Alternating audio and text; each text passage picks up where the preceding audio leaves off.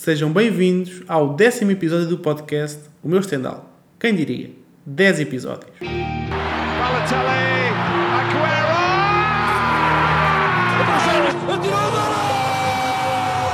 Rui Costa vai, Rui Costa já acreditou, vai tirar para o golo, atira, golo! Golo! Vai Eder, vai Eder, vai Eder, vai Eder, chuta, chuta, chuta! Gol! Gol! No episódio de hoje vamos até Marselha para falar de um dos clubes locais, o Olympique de Marselha, um clube fundado a 31 de agosto de 1999. Fez recentemente 123 anos. Clube este que disputa os seus jogos em casa no mítico Velodrome. A camisola deste episódio é da época 99-2000, o equipamento alternativo, todo belo azul, mas como sabem pode ver, podem ver com mais detalhe nas redes sociais do podcast, Twitter, Instagram e TikTok, vai lá estar a imagem do equipamento. Vamos então iniciar a nossa viagem até a época 99-2000 do Marselha.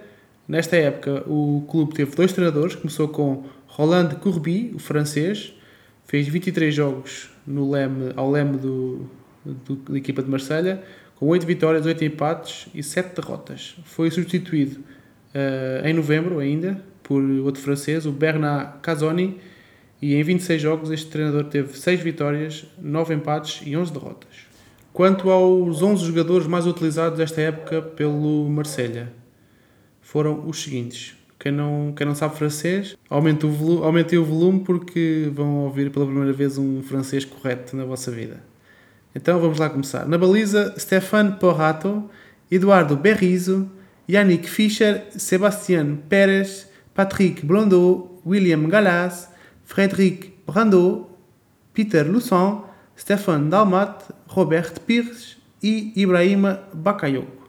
Espero que, tenham, espero que tenham aprendido a falar francês neste, neste pequeno, nesta pequena amostra.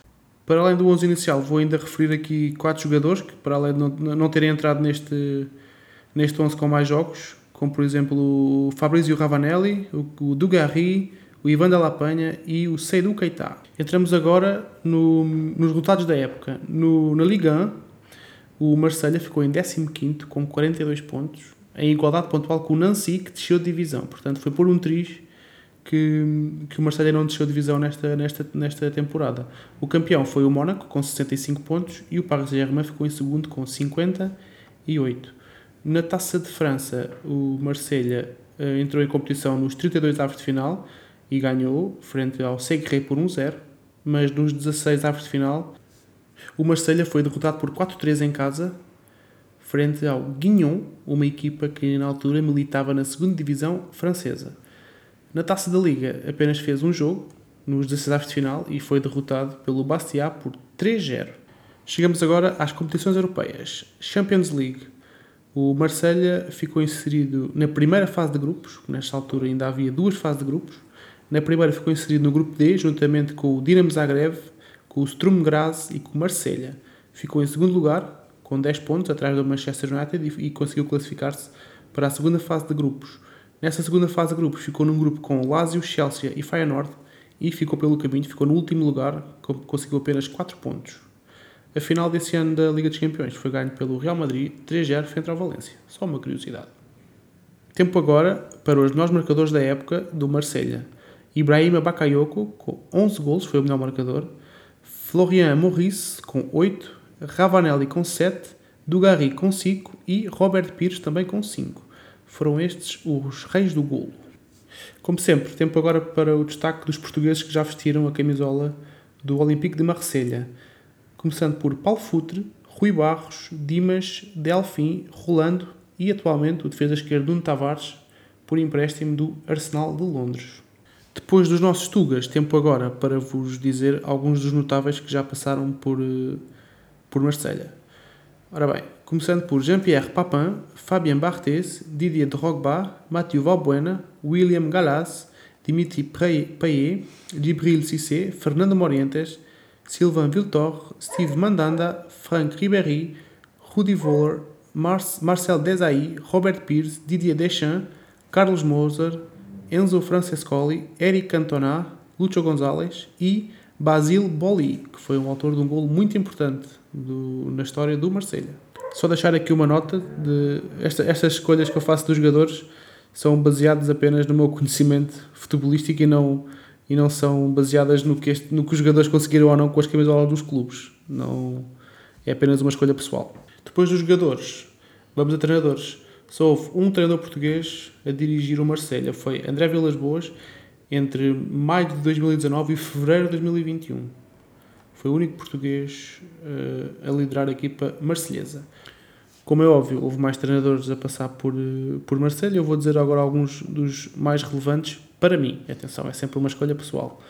Jorge Sampaoli, Rudi, Gar Rudi Garcia, Marcel Bielsa, Eric Gertz, Didier Deschamps, Tomislav Ivic, Abel Braga, Otto Glória, Franz Beckenbauer e, provavelmente, o que os adeptos uh, de Marselha mais gostam e que mais saudades têm é o Raymond Goethals, o belga que deu um título muito importante ao Marselha que vamos falar já já a seguir.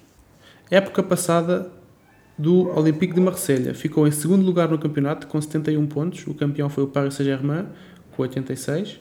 Com este segundo lugar, o Marselha garantiu a entrada automática no, na, na fase de grupos da Liga dos Campeões, onde vai defrontar o Sporting.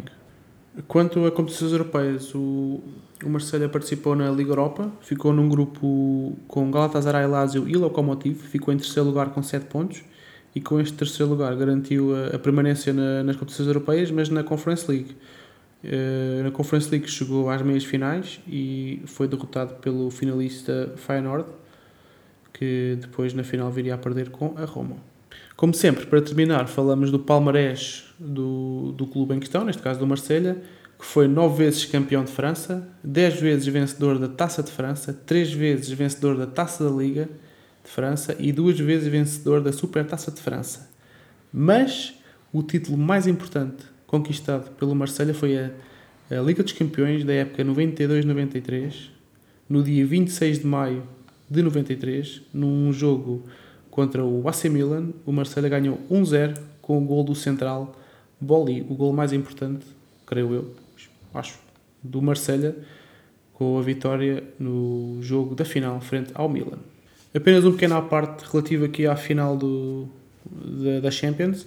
A época de 92-93, para além de ter ficado na história do, do título europeu, ficou também marcada pelo escândalo de favorecimento em jogos do campeonato do, do campeonato francês, jogadores do Valenciennes, que afirmaram ter sido contactados por um jogador da altura do Marseille, o Jean-Jacques Aideli, jogador este que mais tarde, umas épocas mais tarde, viria a assinar pelo SLB, mas nunca chegou a jogar pelos encarnados. Curioso. Uh, este Jean-Jacques Jean pelos vistos, pediu aos jogadores do Valenciennes para deixar o Marseille ganhar e não lesionarem nenhum jogador do Olympique de forma a não prejudicar o, uh, o jogo da final da Liga dos Campeões, que seria jogada dias depois. Deu resultado, porque o Marselha uh, ganhou a final, mas com, com, com, este, com, este, com este esquema, o, o Marselha foi despromovido à Liga, à Liga 2, à Liga Francesa, à segunda Liga Francesa. O Marselha em 92-93 foi campeão do, da, Liga, da Liga Francesa, mas devido a este, a este escândalo foi-lhe retirado e, e, e, seria o quinto título consecutivo do Marseille na Liga Francesa, mas a, a, a conquista do, da prova europeia não, foi, não lhe foi retirada, portanto continua, continua no palmarés do Marselha. Chegamos então agora sim ao final deste décimo episódio do podcast do meu Stendhal, já sabem, visitem as redes sociais do podcast, podcast do meu Stendhal em todas as redes sociais, é só pesquisar e encontrar botem like, comentem e voltamos a falar no próximo episódio. Um abraço!